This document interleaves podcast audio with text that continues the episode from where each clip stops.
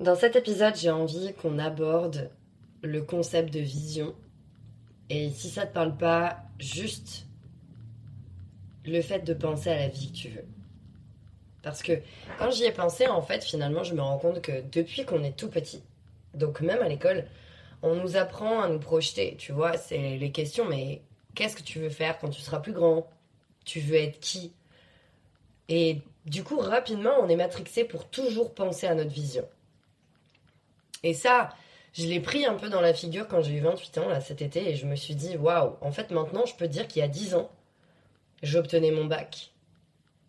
Et 18 ans, c'est pas rien, en fait, quand, dans ta vie, parce que à 18 ans, on te lâche comme ça dans la vie d'adulte, et ok, t'es censé savoir ce que tu veux faire, ou à un minima, en tout cas. Sauf que moi, bah, comme la majorité des, des jeunes, je pense, 18 ans, je savais pas. Du coup, j'ai un peu adopté le modèle classique bateau et surtout confortable et rassurant que j'avais sous la main. C'est-à-dire entrer à la fac pour faire une licence de langue étrangère appliquée. Puis ensuite, évidemment, j'ai poursuivi avec un master en communication. C'était quelque chose à l'époque en plus que tout le monde faisait. Et que j'ai pris en alternance parce que euh, je voulais me préparer au monde de l'entreprise. Bah ouais, j'ai entendu toute ma vie. Euh, commence par la petite porte pour gravir les échelons. Sauf que quand j'y repense maintenant aujourd'hui, j'ai toujours su que ça finirait comme ça.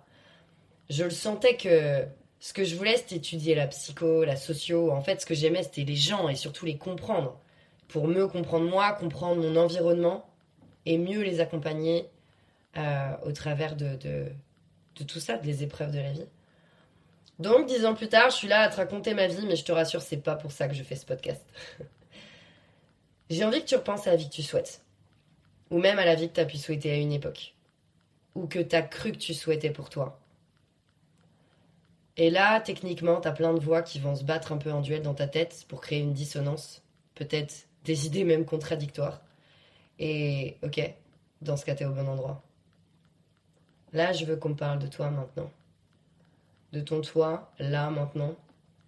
Il veut quoi pour lui, pour demain? Tu vois, si t'avais zéro contrainte si tu avais zéro responsabilité, à part celle de penser à toi, tu ferais quoi? Moi, je me pose tout le temps cette question. Et franchement, au départ, c'est compliqué. Hein. je me rends compte que j'ai du mal à répondre à cette question. Je pense que je m'autorise pas. Et même quand j'arrive à répondre à cette question, je pars dans des justifications avec mon ego qui prend bien souvent le dessus pour finir par un oui, mais c'est compliqué. Et si t'as noté, je l'ai même dit euh, quelques secondes auparavant, c'est compliqué. Et je l'entends dans ta tête aussi, hein. avoue-le. Et t'inquiète, je comprends. La question que je pose toujours à mes coachés, c'est ok, mais on fait quoi avec ça?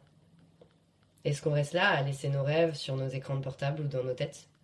À traîner sur les réseaux sociaux et à être confronté à des gens qui, eux, sont en train de vivre la vie qu'on veut? Vraiment, pose-toi la question. Si c'est ce que tu veux pour toi. Et si la réponse est oui, c'est ok. Moi, personnellement, par moments, je trouve ça déprimant parce que je suis conscient de tout ce qu'il y a derrière. C'est-à-dire que, au premier abord, je me rends compte que c'est un fantasme pour moi. Tu vois Je me dis, si je vivais cette vie, tout irait pour le mieux. Donc, je, quand je dis je parle de fantasme, c'est que dans ma tête, je me dis, si j'avais cette vie, si j'avais euh, cette rentrée d'argent, si, j'avais ce job, si j'avais euh, ce type de relation, etc., etc., ma vie serait bien mieux en fait, je crée un déséquilibre. C'est-à-dire que j'imagine que si j'étais à telle place, j'aurais, il y aurait plus d'avantages que d'inconvénients. Du coup, ça me permet de m'évader. Et c'est important l'évasion.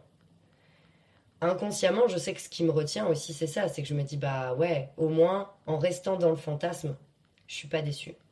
Je garde ma petite vie là et, et je garde mes fantasmes pour moi.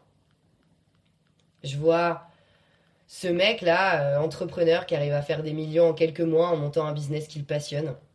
Et je vois cette nana qui passe son temps à s'entraîner à la salle et qui fait des performances de dingue et je me dis, bah ouais, il ou elle a de la chance. Mais au-delà du fait que, d'une certaine manière, je me retrouve dans ce fantasme parce que ça me fait du bien, mon moi intérieur sent que c'est faux et que derrière ce fantasme, il y a automatiquement des challenges. Et c'est ces challenges-là aussi qui me, qui me font mal parce que ça me renvoie juste que moi, je suis pas prête à les passer.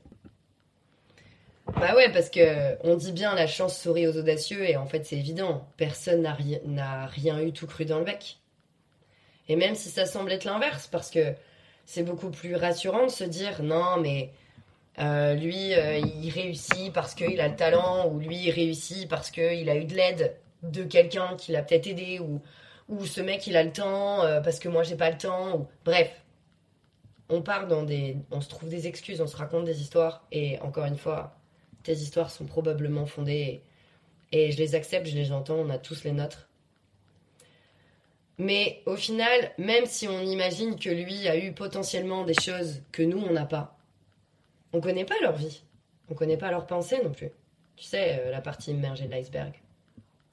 Mais c'est tellement plus simple de laisser l'ego gagner en écoutant cette voix qui nous dit Ouais, mais pour moi c'est compliqué, pour moi c'est différent. Et moi, la question que je me suis posée récemment, au-delà de, de mettre mon focus sur cette personne-là qui mène la vie que je veux, je me suis remis le focus sur moi. Et je me suis dit Mais en quoi c'est compliqué?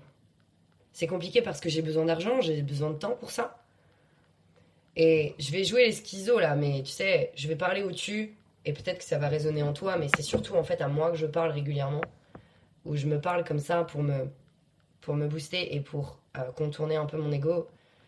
Et je me dis, mais qu'est-ce que t'attends en fait? T'attends la permission, t'attends la validation, t'attends un guide, quelqu'un qui te prenne par la main et qui te dit, viens, viens, je t'emmène dans la vie que tu souhaites. Et qu'est-ce que tu crains l'échec? Le regard des gens? Et en fait, toutes ces questions, plus je me les pose, et plus au fur et à mesure, je me rends compte que, que je suis ridicule et que je me raconte surtout des histoires. Du coup, je retrouve la lucidité et je me dis, mais en fait, si je le fais pas, c'est juste que je suis pas si mal là où je suis. Je reste dans ma zone de confort. Même si, en surface, cette zone de confort, bien évidemment, elle te génère de la frustration, elle te génère peut-être plein d'émotions parce que tu sens que t'es pas à ta place. Mais si tu restes, si j'y reste, c'est parce que j'évalue et que je perçois inconsciemment qu'il y a plus d'avantages que d'inconvénients à rester dans ma vie actuelle. Bah ouais, parce que ça fait flipper de quitter son boulot. Ça fait flipper de quitter son mec ou de sa nana, même si ça va pas. Parce que il se passe quoi entre le moment où je fais ça là, où je vais foutre le bordel dans ma vie, et le moment où, où j'atteins mes objectifs? Ben, il y a du vide. Il y a du flou, il y a de l'inconnu. Même moi, j'ai pas la réponse. Mais au fond de toi, tu le sais ce qu'il y a. Parce que le vide va t'emmener quelque chose. Va t'emmener euh, de faire face aux choses que tu veux pas voir. Et c'est ça que tu veux fuir, en fait. C'est ça que je veux fuir. C'est pour ça que la majorité des gens restent dans leur zone de confort. Et la différence entre ceux qui mènent la vie que je veux, que tu veux, qu'on veut, et nous, c'est que eux, ils sont passés à l'action. Et au-delà de passer à l'action, parce que c'est évident, tu me diras, si tu passes pas à l'action, il va rien se passer. Mais dans ce cas, qu'est-ce que je fais encore à fantasmer cette vie plutôt que de la vivre? Et la réalité, c'est que on aura beau avoir toutes les, bonnes excuses du monde, parce que j'entends toutes les excuses, et encore une fois, elles sont toutes recevables. Mais si aujourd'hui je bouge pas, c'est que je suis pas assez connectée au pourquoi je bougerais. Tu vois? Parce que le bouger, forcément, c'est un verbe de mouvement. Il amène au changement. Donc, sur le papier, certes, c'est alléchant. Sauf que ça amène surtout à l'inconnu. Alors que ton immobilisme, qui lui est ressenti comme subi sur le papier, lui, il te laisse dans ta zone de confort, dans ta sécurité. Tu vois, par exemple, si je prends. Euh, si j'illustre un peu avec ma situation, où. Euh, bah. Ça fait deux ans maintenant que je fais du crossfit. J'adore ça.